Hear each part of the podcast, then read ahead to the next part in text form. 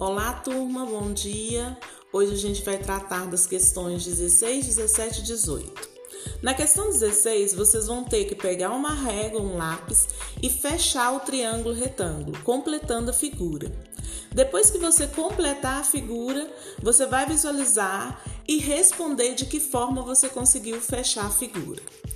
Na questão 17, você vai ter que escolher qual é a figura que representa um terço. Agora atenção ao detalhe.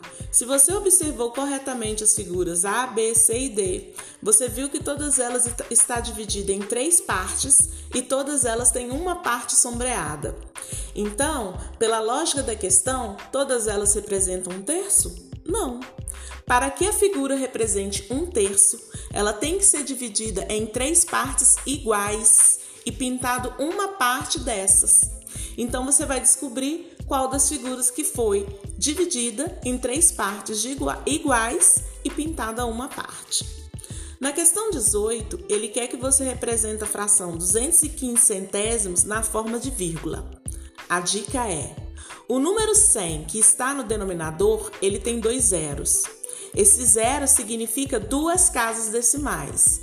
Então, a resposta correta é aquela que tem duas casas depois da vírgula. Abraço! Fiquem atentos às atividades, não acumulem, tá? Amanhã a gente vê o restante.